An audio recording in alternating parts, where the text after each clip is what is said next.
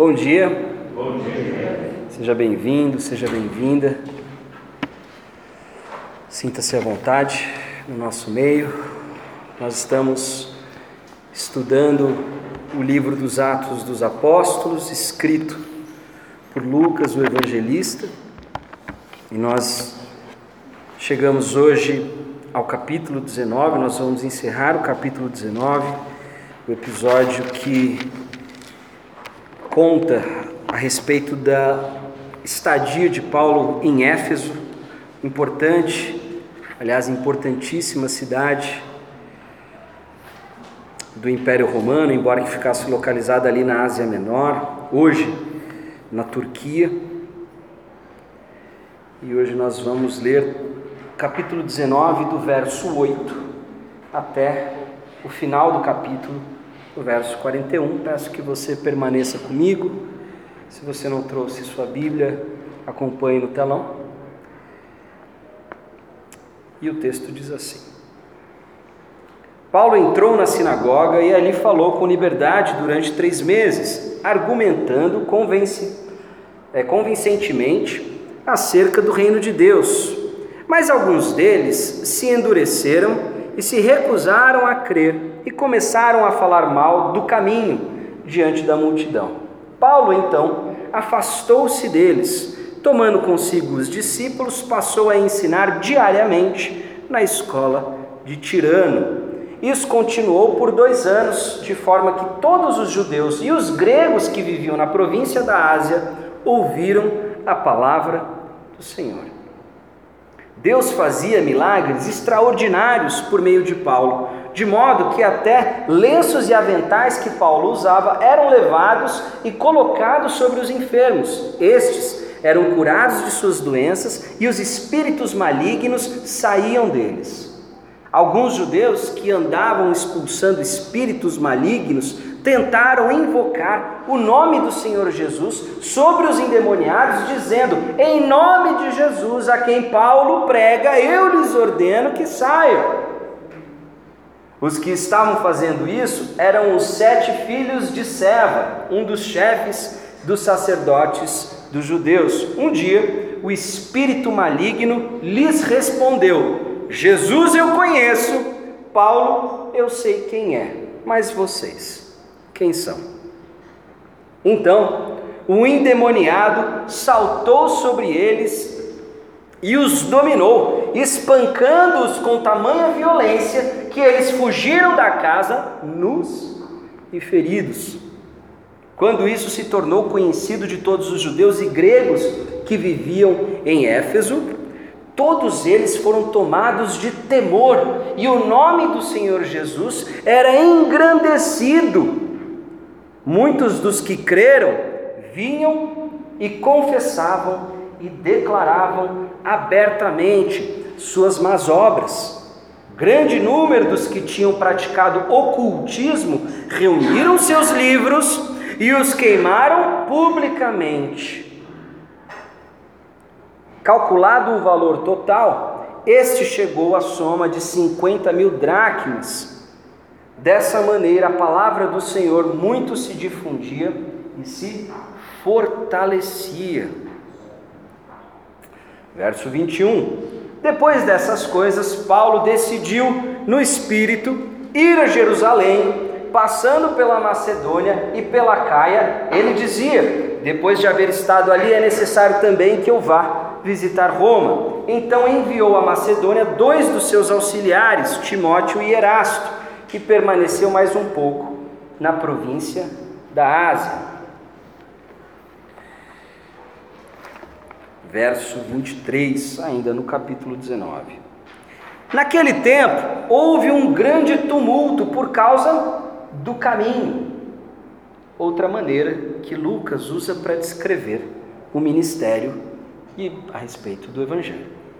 Naquele tempo houve um grande tumulto por causa do caminho. Um ourives chamado Demétrio, que fazia miniaturas de prata do templo de Ártemis, que dava muito lucro aos artífices, reuniu-os com os trabalhadores dessa profissão e disse: Senhores, vocês sabem que temos uma boa fonte de lucro nessa atividade e estão vendo e ouvindo como este indivíduo Paulo está convencendo e desviando grande número de pessoas aqui em Éfeso e em quase toda a província da Ásia.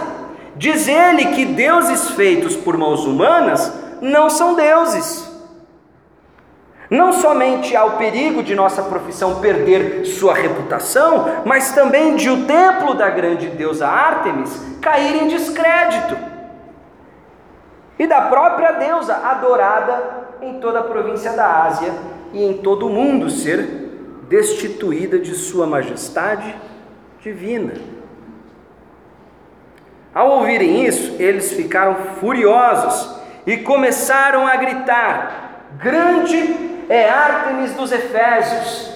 Em pouco tempo a cidade toda estava em tumulto, o povo foi às pressas para o teatro, arrastando os companheiros de viagem de Paulo, os macedônios Gaio e Aristarco. Paulo queria apresentar-se à multidão, mas os discípulos não o permitiram. Alguns amigos de Paulo, dentre as autoridades da província, chegaram a mandar-lhe um recado pedindo-lhe que não se arriscasse a ir ao teatro. A assembleia estava em confusão. Uns gritavam uma coisa, outros gritavam outra. A maior parte do povo nem sabia por que estava ali.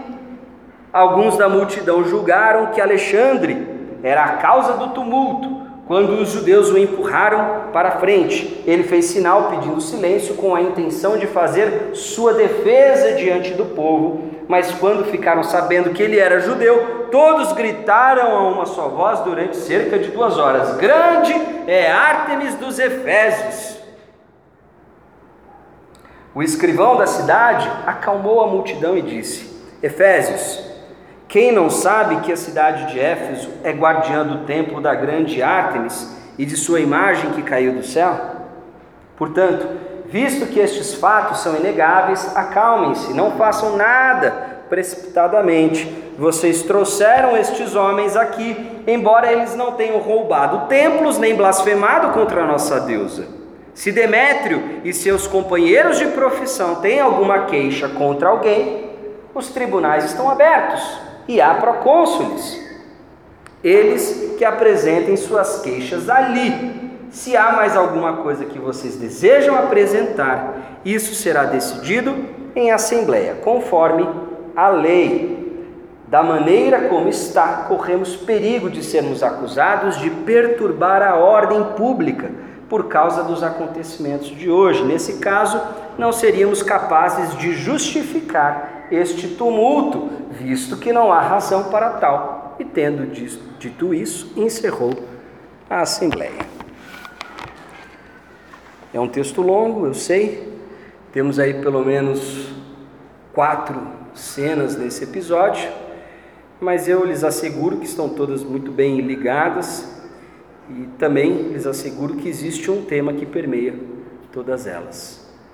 Agora eu convido você a fechar os teus olhos, abaixar a cabeça mais uma vez e junto comigo pedirmos pela intervenção, pela atuação do Santo Espírito de Deus no nosso meio, porque cremos que não somos capazes, com o nosso entendimento natural, de compreender as coisas que Deus quer falar a nosso coração.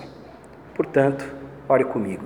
Senhor nosso Deus e Pai, se conosco, Deus, porque por vezes, como já foi bem colocado aqui, nós nos reunimos de forma automática, fazemos da nossa vinda a reunião em corpo, em igreja, como um ritual sem significado e sem valor. Não permita que esse seja o caso de hoje.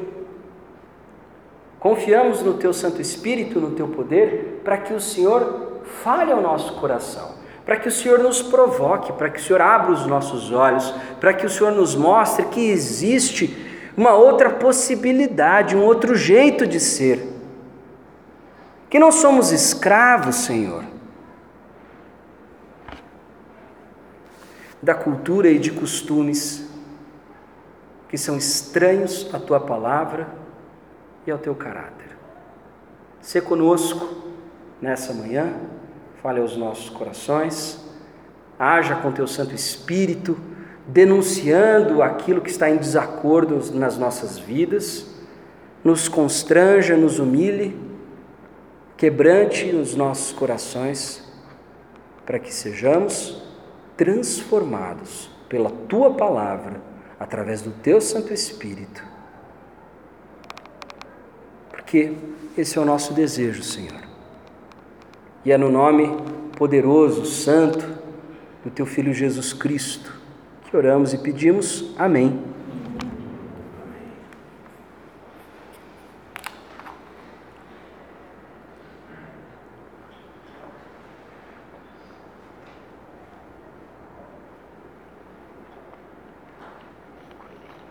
A você que nos visita, eu gostaria de atualizá-lo. Nós estamos estudando o livro dos Atos dos Apóstolos, como você bem já notou. E este livro é, nos conta como foram os primeiros anos da Igreja de Cristo. Em outras palavras, é, o que, que aconteceu com o mundo nos primeiros anos que este novo ingrediente foi adicionado a esta mistura social, a este caldo social. O que, que acontece com o mundo quando o Evangelho, guiado, fomentado, dirigido pelo Santo Espírito de Deus, o que, que acontece com o mundo quando o Evangelho e o Espírito estão em ação? E o que nós temos observado não é nada além disso. Nós temos visto o que aconteceu naqueles primeiros anos, naquela região do mundo, né? Começa em Jerusalém, vai se espalhando pela Judéia, Samaria, Cesareia, depois Antioquia, Corinto, pela região da Galácia e por aí vai. Tanto que acabamos de ler que Paulo tinha inclusive o plano sólido, firme, de chegar até Roma. E é o que nós estamos vendo aqui. Essa igreja, essa composição dos discípulos de Jesus, de seus apóstolos, de seus emissários, de seus embaixadores, mais aqueles que foram crendo à medida em que eles iam proclamando. Este corpo este povo que estava sendo constituído, não apenas um povo com um viés étnico ou cultural,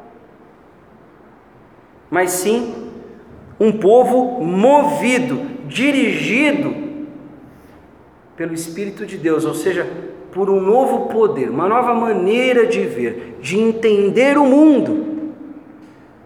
Hoje eu converso com pessoas que não creem no Evangelho, e quando eles me pedem uma síntese ou algo do tipo, especialmente nos dias de hoje, onde o Evangelho é tão deturpado e tão distorcido, eu começo dizendo que antes mesmo das práticas, antes mesmo da, da nossa ética, da nossa moral, dos nossos costumes, dos nossos hábitos religiosos, antes disso tudo, o cristianismo é uma nova maneira de entender o mundo. Porque é isso. Antes dessa nova maneira se traduzir em prática, ela é uma nova percepção da realidade. Antes eu entendia a realidade a partir de um determinado referencial. Agora eu entendo o mundo a partir de um outro referencial. Muitas coisas para mim que eram indiferentes ou até mesmo pareciam lícitas e válidas, hoje eu olho de uma outra perspectiva e eu falo, poxa, olhando dessa perspectiva, levando em consideração que o mundo foi criado por um Deus de amor que deseja se relacionar, que criou o homem porque ama, porque acha que aquilo que criou é bom, e tudo fez por este povo, tudo fez por essa humanidade, ao ponto de mandar o seu filho sem pecados para morrer por todos esses pecadores. Partindo dessa perspectiva, muita coisa me parece diferente. O ângulo de observar o mundo, a realidade, muda completamente as minhas conclusões a este respeito. Então, nós estamos diante dessa situação. E aqui nós temos uma situação muito interessante. Talvez seja o episódio mais bem é, construído, com mais detalhes a respeito desse resultado, dessa mistura, onde você insere esse novo ingrediente, povo de Deus, movido pelo Espírito Santo, proclamando a palavra de Deus, e o que, que acontece com o mundo? O que, que acontece com aquela cidade? E é isso que nós vamos observar aqui. Por isso que eu mencionei que nós podemos talvez dividir em quatro cenas, eu vou me referir a cada uma delas e depois vou apresentar a vocês o texto, na verdade o verso em particular, que apresenta uma síntese e conclusão daquilo que está acontecendo. Primeiro, vamos lembrar é, do que nós estudamos no domingo passado, nós começamos essa entrada de Paulo em Éfeso com aquela situação dos doze é, ditos discípulos que ele encontra em Éfeso ao chegar em Éfeso pela segunda vez. A primeira passada foi bem breve, mas agora ele volta para passar pelo menos a gente é, soma o relato e tudo mais. A gente está falando aí próximo de três anos que ele ficou em Éfeso, se não, se não foi exatamente isso, foi bem próximo disso. É o, agora sim, até então, a, cidade que ele tinha ficado mais tempo era Corinto, agora é Éfeso. Ele chega, o primeiro contato dele são com 12, 12 é, ditos discípulos, onde eles não conheciam a respeito do Espírito Santo, apenas o batismo de João, e Paulo prega a eles e eles entendem é, a respeito de Jesus, confessam a Jesus como seu Salvador e recebem o Espírito Santo. Lembrando que domingo passado nós ressaltamos a importância do Espírito Santo, porque não dá para você ler este livro e não notar isso. O tempo todo a igreja está sendo dirigida pelo Espírito Santo. E o que é o Espírito Santo?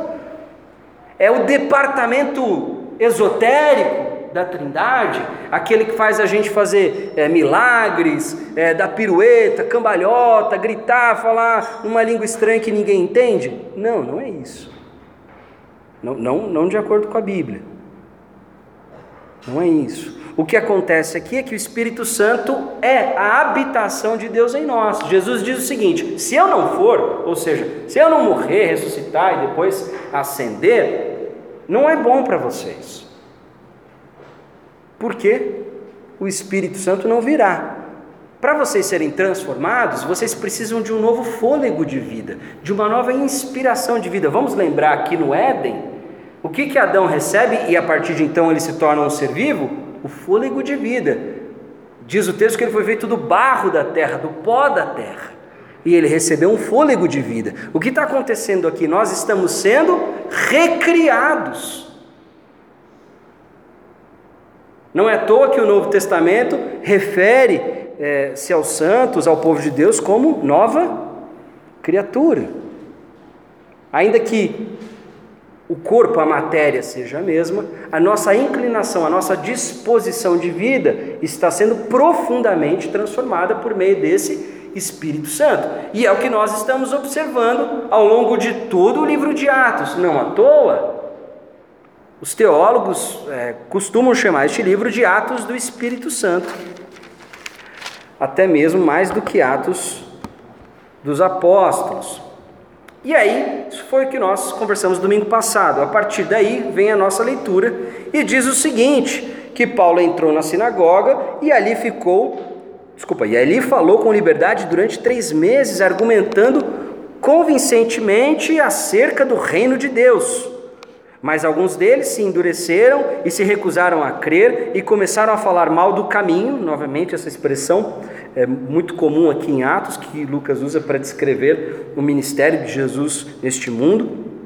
Diante da multidão, Paulo então afastou-se deles, tomando consigo os discípulos, passou a ensinar diariamente na escola de tirano. Isso continuou por dois anos, de forma que todos os judeus e gregos que viviam na província da Ásia ouviram a palavra de Deus. É importante que você saiba que província da Ásia não é continente da Ásia como a gente entende hoje. A Ásia era ali a Ásia Menor, a região da Turquia, a região é, onde nós temos ali talvez é, é, é, a região ali, especialmente a região da Turquia. E o que, que acontece? Paulo chega em Éfeso, qual que é o roteiro? O roteiro das viagens missionárias, o roteiro dos apóstolos, onde que eles têm que parar em primeiro lugar? Porque o Evangelho é o poder de transformação de todo aquele que crê, primeiro do judeu, depois do grego, do gentil, daquele que é estranho aos costumes e à tradição judaica. Então ele deveria começar pela sinagoga, que era a reunião, era a assembleia dos judeus. E como todos os seus, é, os seus destinos missionários, ele faz isso. Então passa três meses argumentando de forma persuasiva a respeito do que? Das opiniões dele, a respeito do que ele achava, de interpretações, de genealogias e coisas esotéricas e mitologias? Não.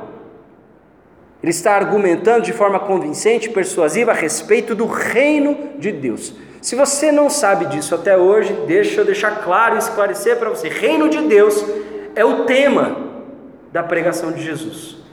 Esse é o tema. Se você um dia alguém te pergunta, mas qual que é o tema da pregação de Jesus? O reino de Deus.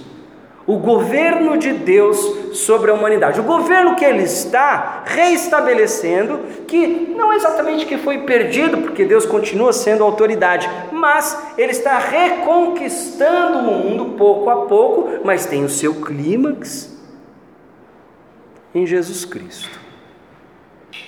Tanto que Jesus, quando chega começa o ministério público, diz: o reino chegou, o reino está próximo. Esse é o tema, e não à toa é o tema dos seus apóstolos, dos seus emissários, dos seus embaixadores. Em outras palavras, pregar convincentemente é, ou, ou de modo persuasivo a respeito do reino de Deus é dizer a eles: o rei chegou.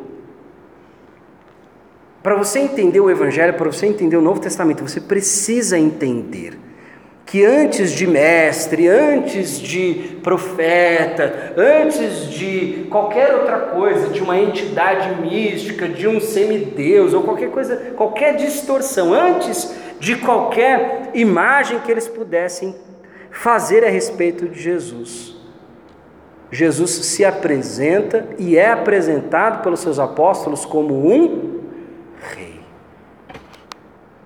E isso tem grandes implicações na nossa vida. E era sobre isso que Paulo estava pregando, mas como de costume, os judeus, depois de um tempo, endureceram seu coração, começaram a falar mal do caminho, e Paulo entende o recado, traz consigo seus discípulos, não sei que arranjo, não sei que, eh, que jeito que ele conseguiu, mas ele descolou uma salinha numa escola de um sujeito chamado Tirano, que embora seja uma palavra terrível para a gente, mas era um nome comum, especialmente na, na região, e ele passa a ensinar diariamente. Paulo sai de um ambiente muito religioso, que é a sinagoga, e vai para um ambiente mais acadêmico, onde ele ensina todos os dias.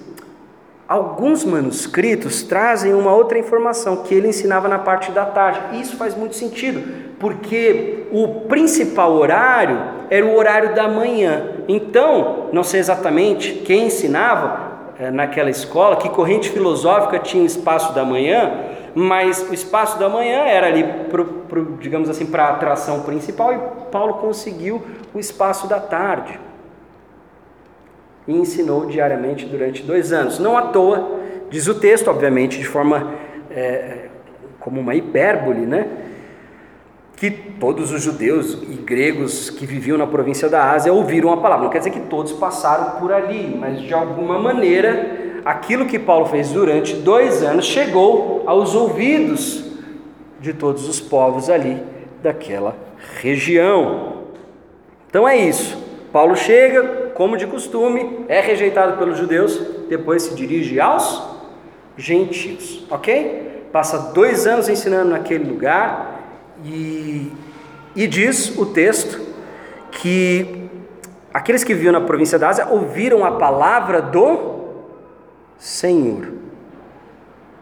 O Logos, palavra é, que é traduzido aqui como palavra, no grego é Logos, que tinha um digamos assim, ela é um recipiente para significados mais profundos do que simplesmente palavra da maneira como a gente entende. É a palavra organizadora, a palavra formadora. Não à toa que o apóstolo João, na introdução do seu evangelho, diz que Jesus é o Verbo, ou seja, o Logos encarnado, a palavra de Deus. Em, em outras palavras, o, o que os escritores do Novo Testamento querem dizer é que lá na criação, você já tinha a Trindade, o Espírito de Deus voando sobre as águas, o Pai Criador, que criava tudo por meio da palavra. Então, é, os escritores do Novo Testamento resgatam essa imagem até mesmo para dizer: ó, a Trindade já estava presente. Ali, a partir daí, diz o texto que Deus fazia milagres extraordinários.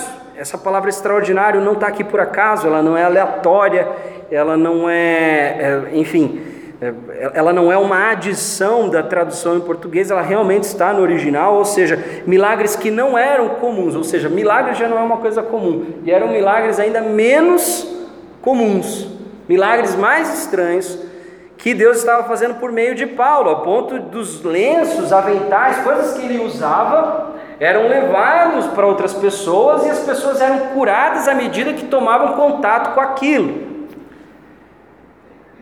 Há duas maneiras de olhar para isso. A gente pode, no primeiro momento, ficar com aquele sentido superficial, ou seja, entender isso de uma forma meio mágica. Então, pega o suor de uma pessoa ungida e passa em outra, vem de uma água, vem de um olhinho, uma coisinha, um tipo de uma macumbinha cristã. Tá vendo? Está aqui, está em Atos. Paulo mesmo devia até vender o suor dele.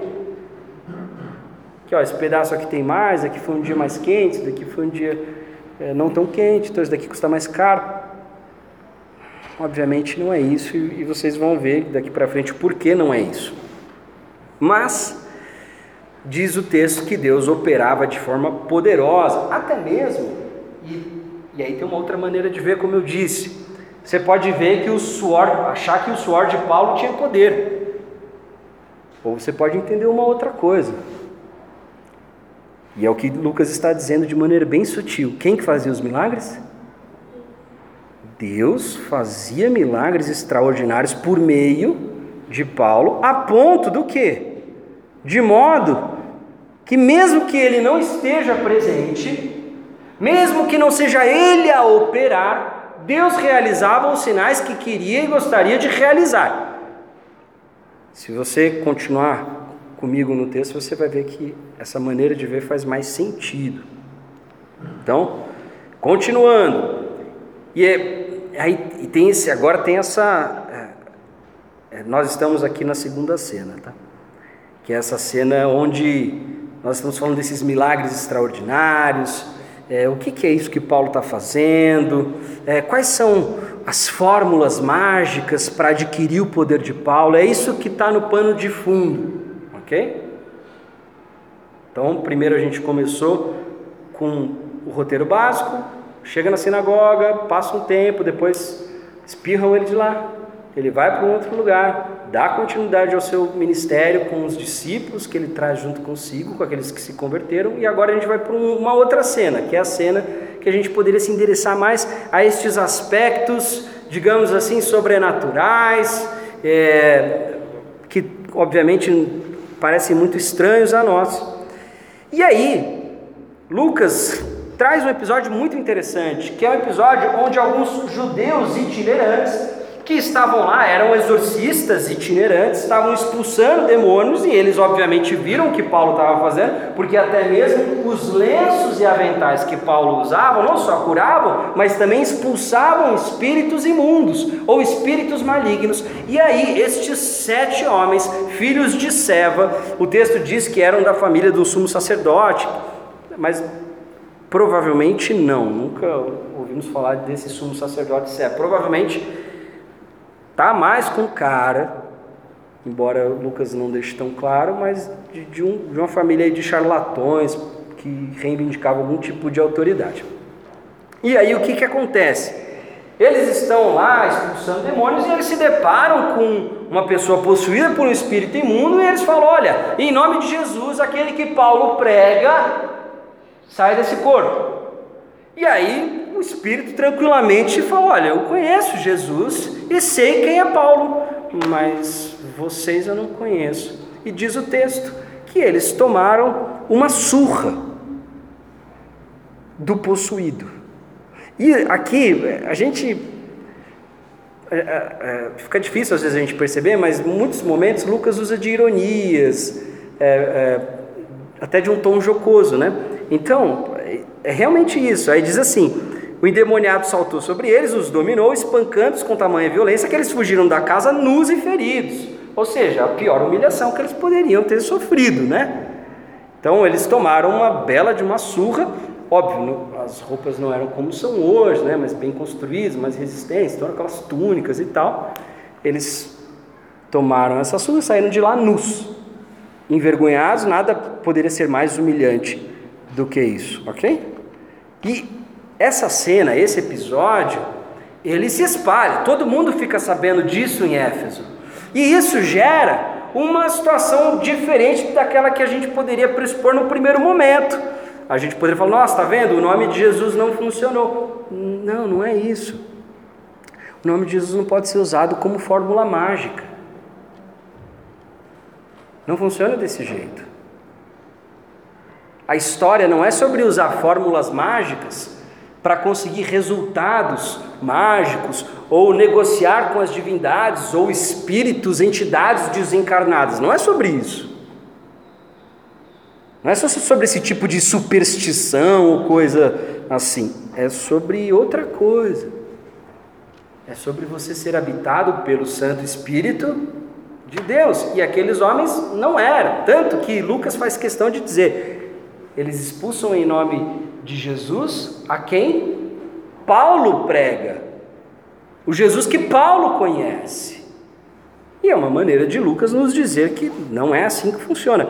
E o povo entendeu, e diz o texto que quando isso ficou conhecido lá em Éfeso, todos foram tomados de temor. E o nome de Jesus era engrandecido, muitos dos que creram é, viam e confessavam e declaravam abertamente suas más obras. Grande número dos que tinham praticado ocultismo reuniram seus livros, e aqui diz que eram livros de encantamento.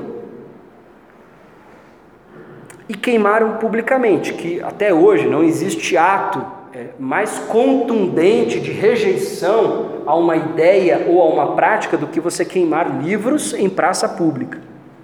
Foi isso que eles fizeram. Agora, Lucas chama a nossa atenção para que, a respeito do valor daquele material que foi queimado, tudo aquilo que foi é, é, agregado, acumulado ali na praça pública e depois tacaram fogo, aquilo ali valia aproximadamente 50 mil moedas de prata. São 50 mil dias de salário de um trabalhador comum. Lucas faz questão de dar esse detalhe para a gente. Novamente, nada do que a gente lê é por acaso. Quem escreveu isso escreve com uma intenção. Ele quer te mostrar alguma coisa. E se ele quer te mostrar alguma coisa, é para que você entenda melhor o conteúdo da sua mensagem o conteúdo que ele está defendendo.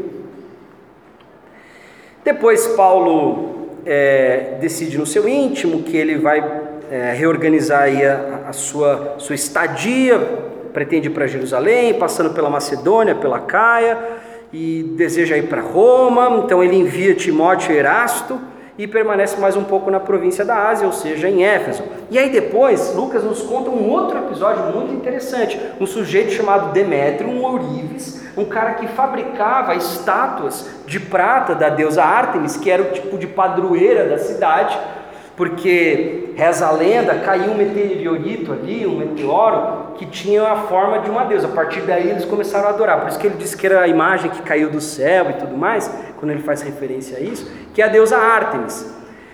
Que não é exatamente a deusa Ártemis da mitologia grega clássica, ela é um pouco diferente, tem outras atribuições. De qualquer forma, era a deusa daquela região, a deusa ali da Ásia. E aí, esse Demétrio, que era um Ibis, que ele não era só um artesão isolado, mas ele tinha muitos trabalhadores é, empregados para fazer esse tipo de, é, de material. Ele reúne, digamos assim, que é, a sua classe, né, a, sua, a sua corporação ali, a confederação dos artesãos de Éfeso, e fala o seguinte: olha, esse cara está prejudicando a gente consideravelmente precisamos dar um jeito nele, porque se esse cara continuar, daqui a pouco todo mundo vai perder o interesse em Artemis e o nosso trabalho se tornará obsoleto. E nós vamos perder a nossa fonte de lucro. Então ele agita primeiro, digamos assim, que esse sindicato, depois vai para é, o povo, lança a mesma ideia, fala que eles. E ele diz uma coisa que eu acho interessante, no verso 27, ele fala assim: não somente ao perigo da nossa profissão perder sua reputação, mas também de o templo da grande deusa Ártemis cair em descrédito. Uma coisa que é importante que você saiba: naquela época, o templo, ele não era só um templo religioso. Sabe uma outra função que eles tinham? Muito interessante? Banco. O próprio Templo de Jerusalém, numa determinada época, funcionou também como banco. E não era diferente no caso do templo da deusa Ártemis. Era um grande e lucrativo negócio. O que não me espanta se daqui a algum tempo alguns grandes templos começarem a fazer o mesmo, a entrar nessa, digamos assim, que nessa nessa vertente comercial. E eles inflamaram a população, levaram alguns discípulos de Paulo ali para o anfiteatro da cidade. Eu já tive pessoalmente a, a, possibilidade, o privilégio de conhecer as ruínas de Éfeso. Este anfiteatro ele conseguia abrigar tranquilamente de 24 a 20 mil pessoas agitaram toda a população. Tem algo interessante que Lucas diz no verso 32: a assembleia estava em confusão. Uns gritavam uma coisa, outros gritavam outra. A maior parte do povo nem sabia porque estava ali, o que é o que normalmente acontece em certos levantes populares. Né? O povo vai seguindo com o fluxo, mas não sabe muito bem o que está acontecendo. Isso é uma outra maneira de dizer que a massa ela é facilmente manipulada e, e, e usada como massa de manobra. Sempre foi assim e sempre será. E foi o que aconteceu naquela situação. Esse sujeito Demétrio foi lá. Só que Estamos lendo a história dos atos do Espírito Santo, lembrando das promessas que Deus tinha, lembrando que Deus está no controle dessa história, lembrando que essa não é uma história é, dos êxitos, do sucesso pessoal, individual dos apóstolos, não é uma história sobre o, o talento dos apóstolos, sobre o poder de persuasão dos apóstolos, é a história do rei que está voltando para governar este mundo. Não que ele tenha perdido este direito ou essa prerrogativa, porém, o seu governo está cada vez mais próximo de ser total, pleno e descortinado para todo o mundo e todo o universo. Como diz Paulo lá em Éfeso, todo o universo está sendo reorganizado debaixo da sua autoridade. Essa é a história de Deus. Então, eis que nós vemos aqui um episódio interessante, novamente fazendo menção àquilo que eu já disse algumas vezes. O linguajar que Lucas usa é um linguajar muito próprio do meio jurídico. Mais uma vez, temos ali uma assembleia, temos ali toda uma construção que, inclusive, muitos teólogos e comentaristas acreditam que é uma maneira de Lucas, nos seus escritos, de defender o cristianismo, dizendo: olha, os tumultos, aquilo que está acontecendo não tem embasamento legal. Os próprios magistrados, as autoridades públicas que foram instituídos no Império Romano, na maioria das vezes não viram problema no que o cristianismo estava fazendo. Então, é também uma observação que os teólogos fazem a respeito da linguagem, da maneira como Lucas se refere aos episódios. E aí, este escrivão, o escrivão aqui é uma autoridade, tá? Escrivão pode parecer uma coisa meio um funcionário burocrático meio meio qualquer, assim, meio de canto, mas aqui é como se fosse mais ou menos um prefeito ou algo tipo, ele era um, um sujeito importante. E aí ele reúne, se dirige à Assembleia dizendo o seguinte: olha, vamos tomar cuidado, isso daqui pode ser interpretado de uma outra maneira, o Demétrio. Isso daqui pode ser interpretado como perturbação da ordem, e aí a gente vai ter que prestar contas a este respeito. Se vocês têm alguma queixa, levem aos magistrados, levem ao juiz, abram um processo contra a pessoa. Ponto. Ok? Do contrário, se não tem mais nada para discutir, vamos encerrar? E é isso. Esse é o resumo. Então, para que. Se não deu para entender muito bem na leitura, espero ter ajudado até aqui. Ok.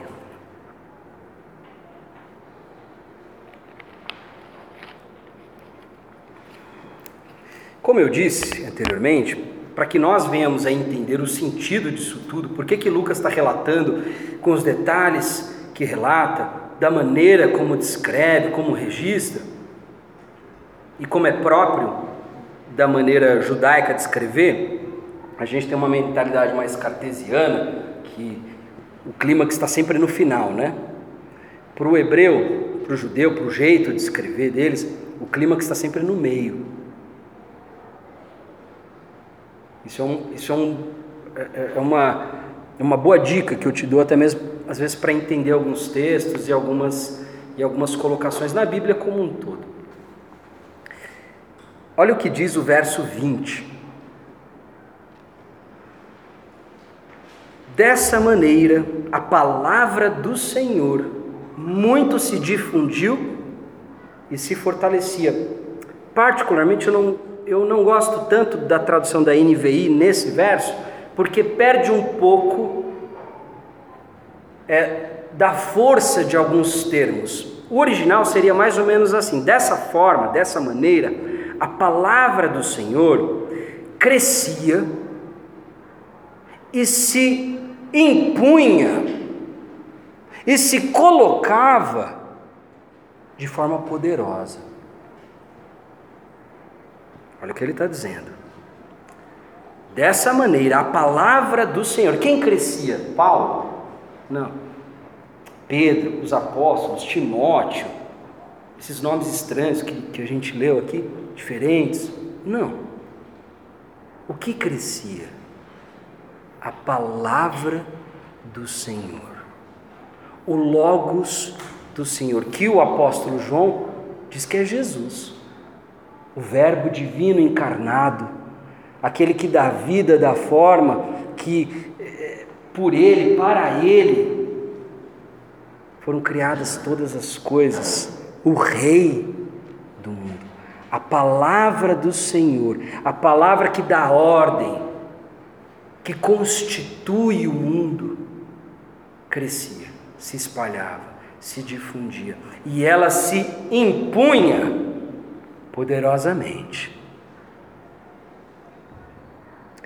Quando eu leio esse verso, não tem como não lembrar das palavras de Jesus quando ele diz: Não é possível servir bem a dois senhores. E senhor aqui é, é senhor de escravo mesmo, tá?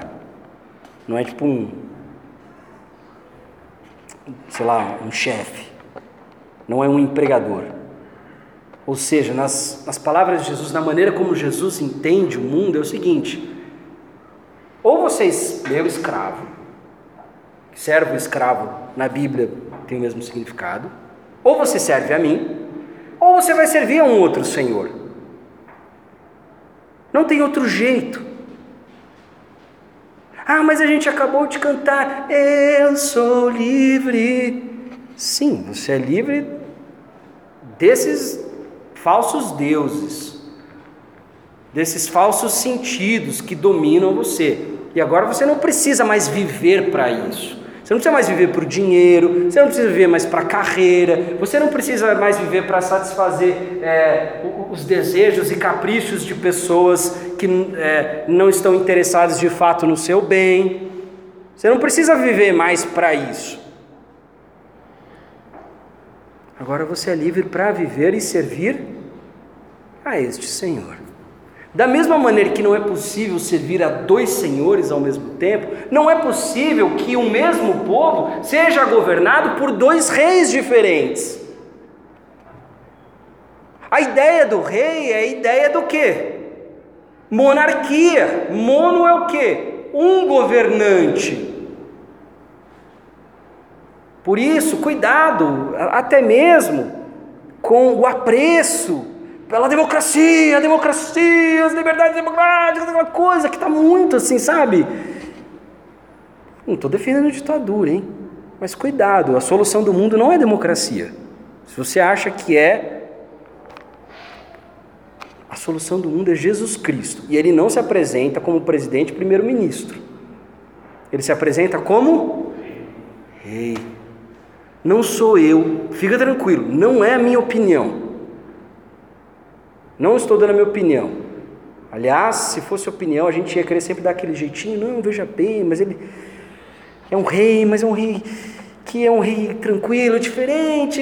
Claro que é um rei diferente de todos os outros que houveram. Ele é o rei verdadeiro, o único verdadeiro rei. Agora, o tema continua o mesmo do Antigo Testamento. Não, porque o Antigo Testamento Deus era muito bravo, Deus era vingativo. Agora Deus mudou no Novo Testamento. Jesus não se importa com nada disso, ele só quer o meu coração. Sim, mas o seu coração não é, ele não quer assim a sua a sua dimensão sentimental e emocional. Porque não é o que coração significa na Bíblia. Coração é o seu centro. Coração é aquilo de mais interior, de mais verdadeiro, é, é, o órgão, digamos assim, não físico, obviamente, mas de onde vêm as suas vontades, a sua razão, o seu pensamento, não só as suas emoções. Ele quer você, ele quer ser seu dono, não à toa, a gente leu isso no, no domingo passado, lá na profecia de Ezequiel: eu vou escrever minha lei no seu coração. Vou te marcar, você é minha propriedade. Nós lemos isso também em Efésios. O Espírito Santo é o selo da promessa, o penhor da nossa redenção. Ele é o selo, ele é o que? Ele é a marca de autenticidade. É uma marca, está marcado. Sabe, gado. Porque a, nossa diferença entre Deus é maior do que a diferença entre nós e um, e um animal, tá? Não ficou ofendido por isso.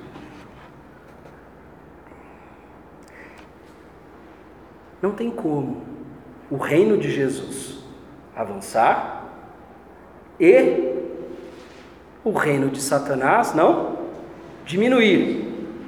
Mas que palavra forte, Satanás. Outro fundamento bíblico: aquilo que não é de Deus é de Satanás.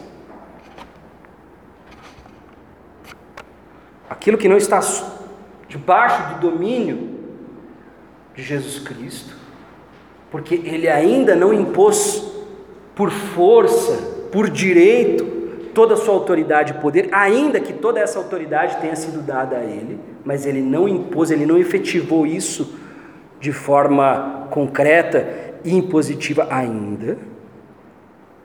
Aquilo que não está, está sob um outro domínio. E a Bíblia diz que é o domínio do maligno. Não tem como o reino de Deus avançar e o de Satanás não diminuir. E é muito interessante porque hoje nós vemos duas grandes ideias equivocadas que dirigem a, a prática, a vida, o estilo de vida cristão no mundo. Tem dois. Primeiro é mais ou menos assim: olha, Jesus quer o meu coração. O Evangelho é algo de foro íntimo. não tem nada a ver com as outras coisas, é uma coisa íntima minha. E ainda que exista alguma verdade nessa fala, eu desconfio que essa fala ela seja usada é, muitas vezes de uma maneira leviana. O que eu quero dizer com isso? Olha, religião é uma coisa da intimidade, ninguém tem nada a ver com isso, portanto, ela não precisa ser externalizada. Se ela não tem nada a ver com os outros e é algo só meu, o que, que acontece? Eu não preciso mostrar. E isso não muda a minha maneira de agir e interagir com o mundo. Eu fico lá no meu canto, ninguém, absolutamente ninguém, sabe que você é cristão no seu trabalho, na sua universidade, porque, afinal de contas, você é uma pessoa como qualquer outra, com os mesmos costumes, talvez, não sei, mas talvez até por algum receio de ser mal visto, de, de ser mal interpretado, você nem se coloque, nem fale nada. Então as pessoas. Eu lembro muito de uma história da minha adolescência, era um pouco vexatória. Então você me dá um desconto. Eu era adolescente e eu estava na casa de um amigo, adolescente assim, já próximo dos 18 anos, mas ainda não tinha. E aí esse meu amigo tinha uma mãe muito chata, muito chata, ela implicava muito comigo. Ela, nossa Luiz Felipe, você está tomando cerveja? Achei que os evangélicos não tomavam. E aí meu amigo disse com toda a convicção do mundo: Para mãe de encher, ele nem é evangélico. Naquela hora acendeu, acendeu uma luz de preocupação. O que, que eu quero dizer com isso? Se a tua espiritualidade, se a tua decisão com relação a Jesus Cristo se o governar dele na sua vida é algo tão íntimo, tão íntimo, tão íntimo, tão íntimo, tão íntimo, tão íntimo, que não tem nenhuma implicação pública,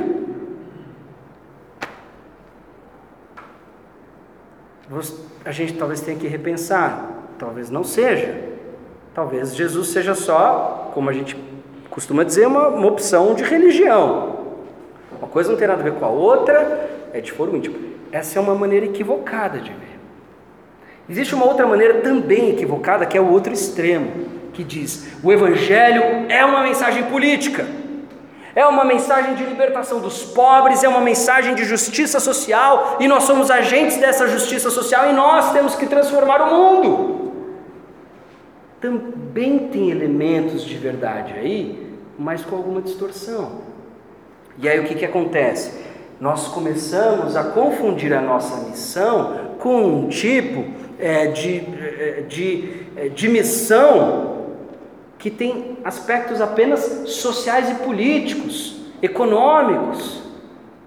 Então, a nossa missão é acabar com a pobreza, a nossa missão é, é, é, dar educação para as pessoas, e quando a gente pensa em educação, a gente não pensa na palavra de Deus, a gente pensa na escola, na faculdade e coisas do tipo. Essas duas maneiras de ver estão equivocadas. Uma vê o Evangelho como algo tão íntimo, tão íntimo, que não tem impacto nenhum na esfera pública. A outra vê como um tipo de ideologia. Nenhuma dessas duas ideias, elas correspondem ao que a Bíblia nos apresenta. Se tem algo que a gente tem observado no livro de Atos, é que a permanência dos apóstolos, e apóstolo significa embaixador, é um termo é, político. Se nós observamos alguma coisa no livro de Atos, é que a permanência desses embaixadores, e, e Paulo trata a igreja como uma embaixada, um posto avançado de um reino que de fato não é um reino natural dessa terra, mas é um reino destinado a governá-la e que continua avançando, avançando, avançando, avançando. Nós não podemos considerar que não existam implicações, até mesmo políticas, à medida em que o sujeito é transformado. Eu te dou uma bem assim, debate pronto. Grande parte dos historiadores ateus atribuem a queda do Império Romano ao cristianismo. O cristão não comprava mais escravo, que era a, a, o motor da economia do Império Romano, e ele não queria mais matar gente para expandir o império. E aí vinha a grande idade das trevas, que é a Idade Média, que é uma grande bobagem. A Idade Média é, é ela é fundamental para a gente entender o nosso processo civilizatório. Mesmo hoje, grandes é, filósofos, pensadores sociais honestos vão dizer que as virtudes que a nossa sociedade ocidental de alguma maneira cultiva são virtudes que vieram do cristianismo. O respeito ao diferente, você acha que veio da onde? Da Grécia, de Roma?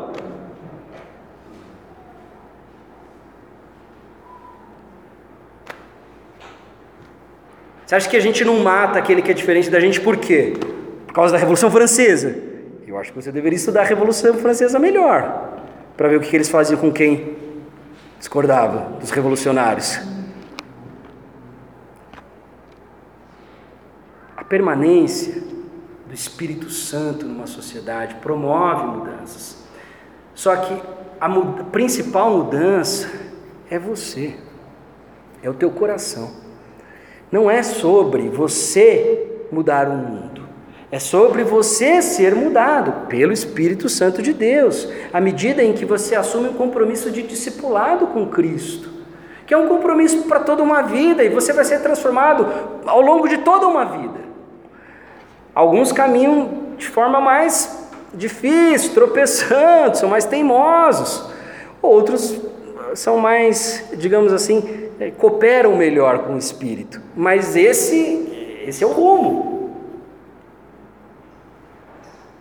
Não é sobre nós mudarmos a sociedade. E não é sobre guardar um tipo de filosofia de vida e, e, e questões abstratas sobre vida após a morte só para mim. É sobre eu ser transformado. Se eu sou transformado, a minha família é transformada. Você já parou para pensar nisso? Porque sabe o que acontece? Você fala assim: não, eu sou cristão, Jesus é meu rei. Você chora no louvor e não sei o que lá, mas você vai educar o seu filho do jeito que o mundo educa. Com a, pedagogia, a nova pedagogia do momento, da época, a criança sabe o que é melhor para ela. Boa sorte. Deve ter sido bem testada essa nova pedagogia, né? Não sabe, gente. A criança não sabe o que é melhor para ela. E na boa, e nem precisa saber. É bom que não saiba. Imagina como seria chata a vida se você a criança a, criança fica envolvida agora em questões políticas e ecológicas e fica dando sermão nos pais sobre eh, guardar o lixo, coisa chata. Vai brincar. Que nem estamos aqui brincando, pulando assim, só assim, ó, para na hora que chegar perto dos equipamentos aqui. Tá? Não sobe muito. Não é, a criança vai brincar, a criança ela não tem essa obrigação de saber o que é melhor para ela. Ponto. Não quer dizer que você, obviamente, vai ser um tirano em casa ou coisa do tipo. Tantas outras coisas, o teu casamento, o que você faz com o teu dinheiro. Esse é o risco de quando o evangelho é uma coisa tão íntimo, tão íntimo, tão íntimo, tão íntimo, tão íntimo, que não tem desdobramento na tua vida. Não muda o jeito como você administra os teus recursos, não muda o jeito como você cuida da sua família, não muda o jeito como você trabalha. Ah, não, como é para o meu sustento, não tem problema essa propina. Como é para o meu sustento da minha família, família em primeiro lugar, não tem problema esse jeitinho. Será? Como é que como é que está a tua consciência diante de Deus a este respeito? Será que está realmente tranquilo? Não estou querendo ser legalista. Não estou querendo fazer você se sentir um lixo. O Espírito Santo deveria fazer isso. O que eu estou querendo te mostrar é que não existe seguir a Jesus sem desdobramentos reais, tangíveis. Senão, ele é só uma abstração. Ele é tipo um time de futebol, entendeu? Você torce, você vai no estádio, mas se ele perde ou ganha, não tem realmente uma implicação na sua vida, não muda nada. A não ser para os mais fanáticos, mas mesmo assim, eu acho que não tem grandes implicações. Você precisa pensar nisso. Se Jesus ele é um time de futebol para você, uma torcida, ou se ele é rei da tua vida. Se ele é rei da sua vida, a lei dele, ela precisa imperar. E à medida em que ele avança, o outro reinado, e Jesus diz, né, ninguém pode servir bem a Deus e a Mamon.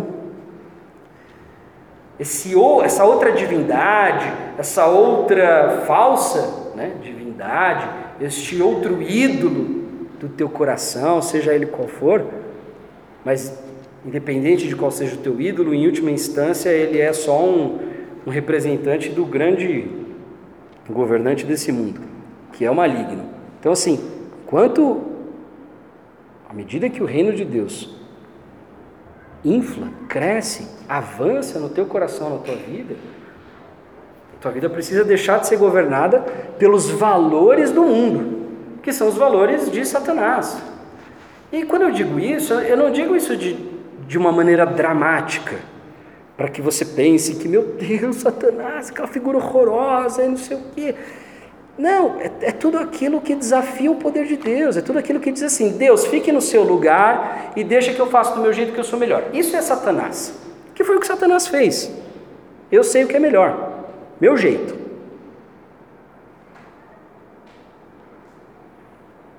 O que nós estamos observando aqui, e eu Parece que eu dei um grande salto, fugi do texto, mas você pode ter certeza, o que nós estamos observando aqui é isso. Dessa maneira, a palavra do Senhor crescia, se espalhava e se impunha de forma poderosa. Jesus Cristo não é nem um ativista político e nem um guru de meditação. Ele é rei. É, é, é o único lugar que ele aceita. Olha, sou rei, não posso ser outra coisa. Quem eu sou. Você foi feito por meio do meu poder. Você foi restaurado pelo meu sacrifício. Não tem outro lugar na, minha, na tua vida para mim que não esse. Isso não é um castigo, isso não é, é, é isso não é perda de liberdade para você, pelo contrário, pela primeira vez você está tendo os teus olhos abertos e a realidade descortinada diante de você, para que você possa tomar uma decisão verdadeira e essa sim que tem poder para te salvar. Você não precisa mais viver para você. Você não precisa mais viver para os teus sonhos, você não é escravo dos teus sonhos. Os teus sonhos não te libertam, os teus sonhos não te dão identidade. Os teus sonhos são mentiras que o coração enganoso, conforme diz Jeremias, conta para você. Que quando você tiver aquilo, chegar lá, você vai ser feliz. Não acredite. Quem tem palavras de vida plena, da vida da era por vir, é Jesus, como diz Pedro, lá no Evangelho de João. Para onde iremos se só tu tens essas palavras?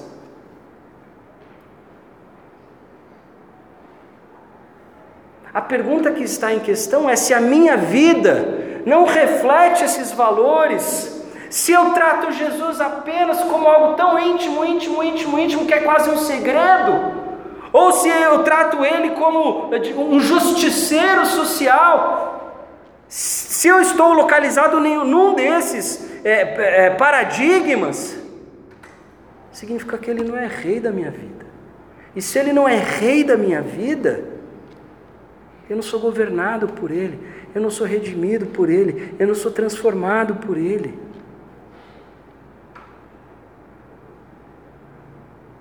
A minha vida precisa exalar este perfume perfume do Evangelho. Se Ele é meu rei, eu preciso ser governado por Ele. Se eu possuo o Espírito Santo, eu preciso manifestar isso através daquilo que Paulo chama que é o fruto do Espírito, que é um jeito de viver que honra e glorifica e entrega, porque glorificar, outro dia eu estava tendo uma conversa com um amigo, e falou, ah, esse negócio de glorificar a Deus é muito abstrato. Falou, claro, se você não entende o que isso significa, é, mas o que significa glorificar a Deus? Glória, a palavra doxa, é esplendor, é a ideia de você revelar. Nossa, que legal a sua roupa do Star Wars, entendeu? Nossa, como a sua vida é diferente. Isso é Jesus, né?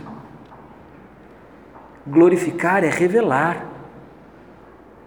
Glorificar é dar glória, é dar esplendor, é dar brilho, é dar holofote para o teu Criador, para o teu Salvador, para o teu Rei.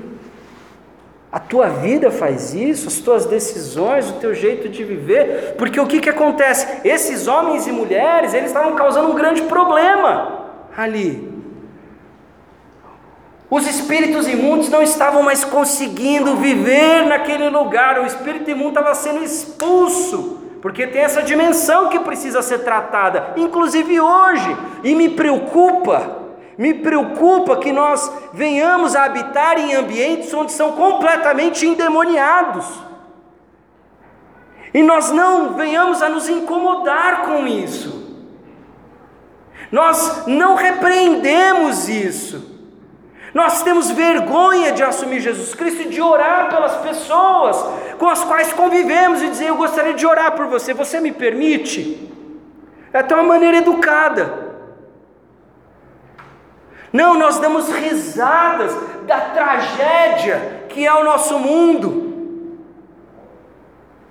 Certa vez eu estava num churrasco com alguns amigos, muitos deles da igreja, e tinha também uma turma ali parece que do futebol, e todo mundo achando o máximo. Quem tinha traído a esposa, quem tinha é, pegou uma prostituta e tudo mais. Aquele momento virou uma chave para mim. Eu falei, cara, isso daqui está me incomodando. Não é porque eu sou bonzinho e puro, nem um pouco. Se você quiser, eu te conto uma história depois. Mas não sou. Mas aquilo começou a me incomodar. Espírito Santo de Deus. A treva não convive com a luz, e vice-versa. Se a gente não repreende essa atividade demoníaca que nós observamos à nossa volta, se a gente acha graça, e eu entendo, porque muitas dessas coisas são cômicas, eu entendo para a nossa natureza.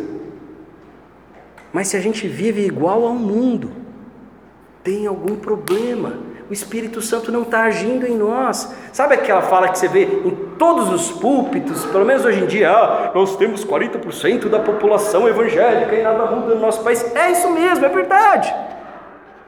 Parece meio. É, parece meio exagero, ou às vezes meio legalista, mas não é não. Não é não. Se não tem mudança, tá vendo? Colapso social. Ah, nós temos que fazer do mundo um lugar melhor. Para quem? Os efésios não estavam gostando, não.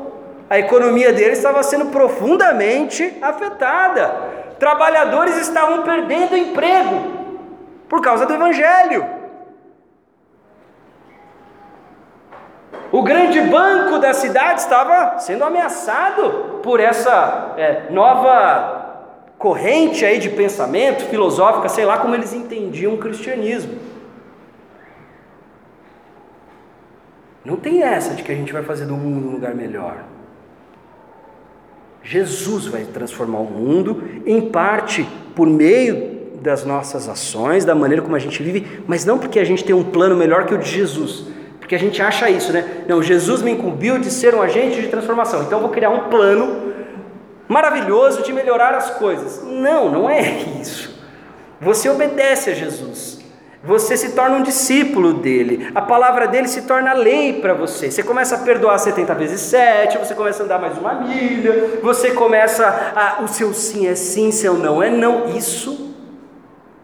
Às vezes o pessoal fala tanto de moralidade sexual, não sei o quê, mas ninguém fala disso. o sim ser sim e o não ser não, porque Jesus diz que quando o nosso sim não é sim e o nosso não não é não, o que passa disso, esse meio termo, esse jeito sabonete da nossa sociedade, isso provém do maligno. Quando a igreja começar a ser igreja nesses termos, e eu não estou idealizando, romantizando a igreja primitiva, tinha tanto problema quanto tem hoje. Mas enquanto a igreja não cumprir o papel dela, enquanto nós não vivemos de forma ousada e corajosa, afrontando o domínio de Satanás, mas não com a nossa agenda, nós vamos derrotar Satanás, não. Nós vamos obedecer Jesus, nós vamos amar o nosso próximo. Nós vamos cuidar sim do órfão e da viúva, óbvio, faz parte.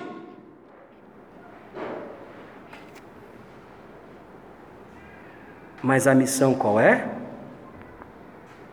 Pregar o Evangelho a toda criatura, fazer discípulos de todas as nações, batizando-os no nome do Pai, do Filho e do Espírito, ensinando-os a obedecer tudo que Jesus ensinou.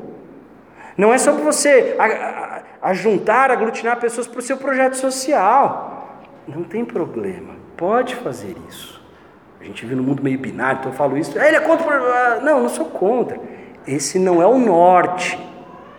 Não é sobre isso. Acho que é, eu acho que essa é minha. Parece.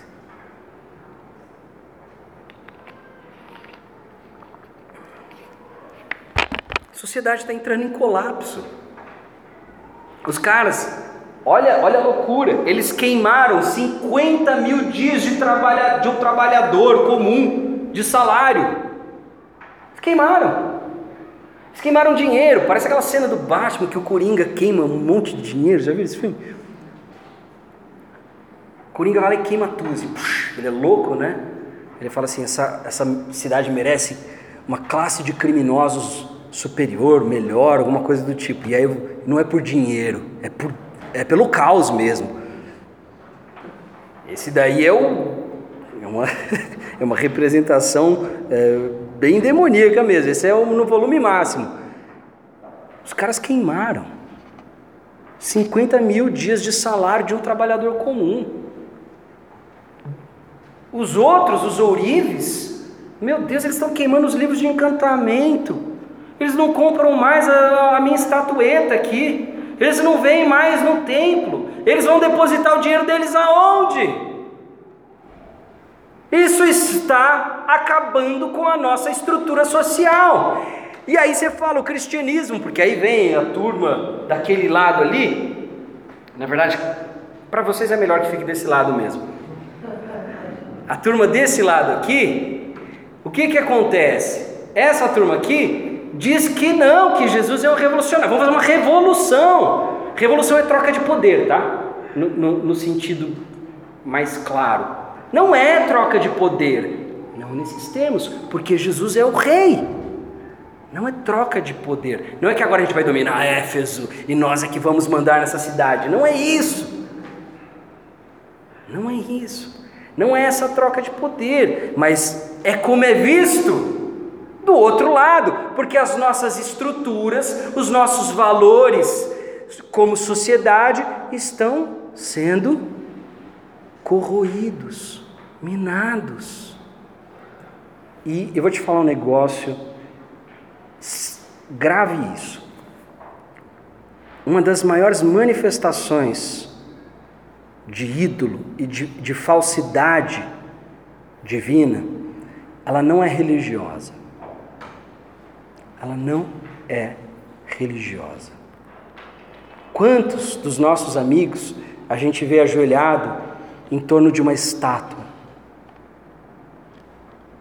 Digo dos nossos amigos, aqueles que não são cristãos, ou indo num, num negócio de umbanda ou coisa do tipo. Esse não é o grande inimigo, não é o grande falso Deus. E nós temos essa mania de achar que ídolo é só um pedaço de barro, uma estátua. Mas ele não, tá, eles não estão preocupados com a estátua de barro, eles estão preocupados com a grana. Porque no final das contas, toda a divindade projetada pelo ser humano nada mais é do que um jeito, e aí eu concordo com os pensadores desse lado que dizem que a religião é o ópio do povo, quando não se trata, obviamente, da tradição judaico-cristã, porque quando é algo promovido pelo homem, é sim para dominar de alguma maneira o ser humano.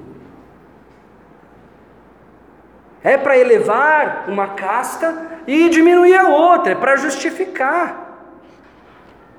Entendeu? Não era sobre Artemis, não era sobre a lealdade que eles tinham com aquela divindade, era sobre a grana.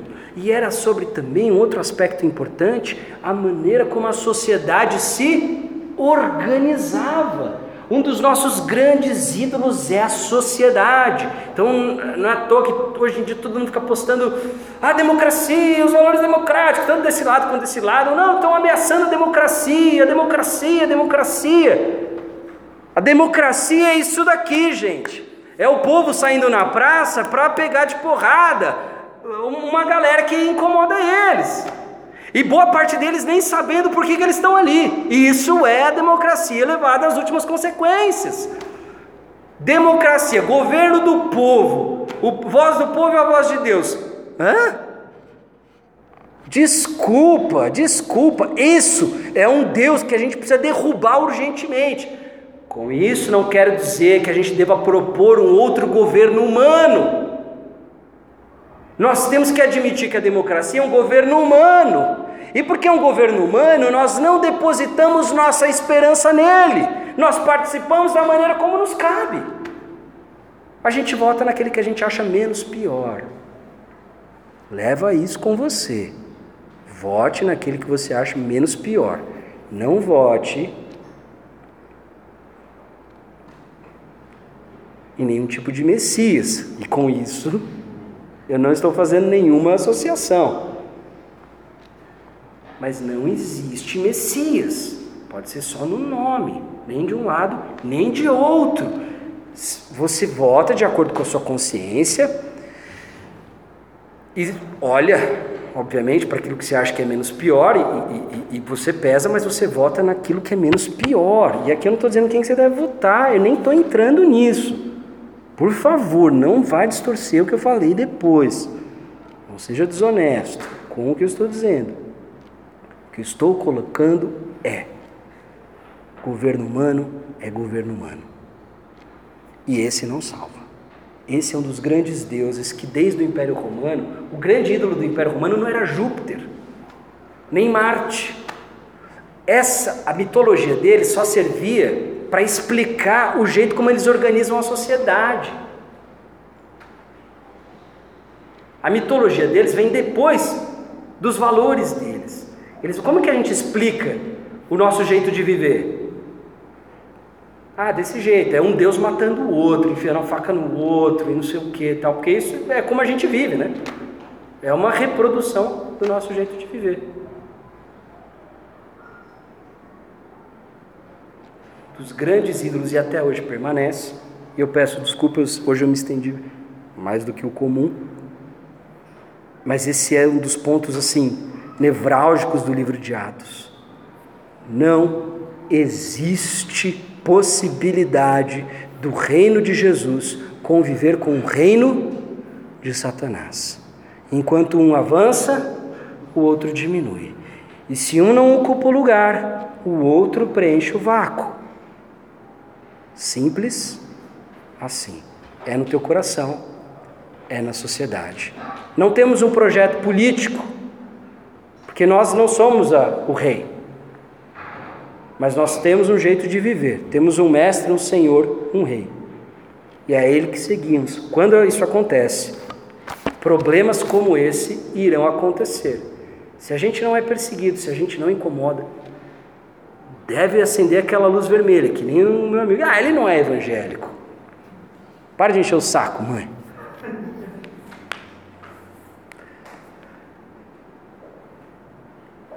Não existe outro lugar para Jesus Cristo na sua vida e no mundo, senão como Rei.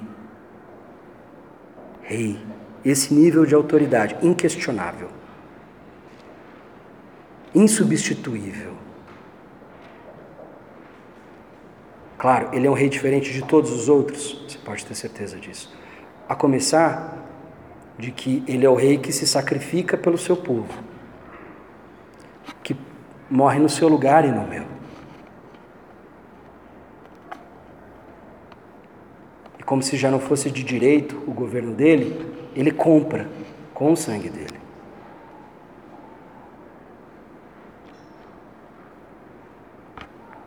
Onde há igreja movida pelo Espírito Santo de Deus, a palavra cresce, é a palavra que cresce e ela se impõe poderosamente.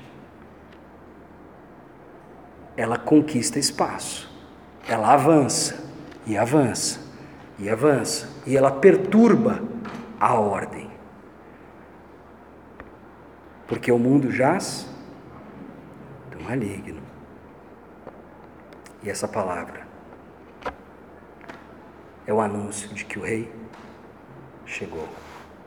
Feche os teus olhos.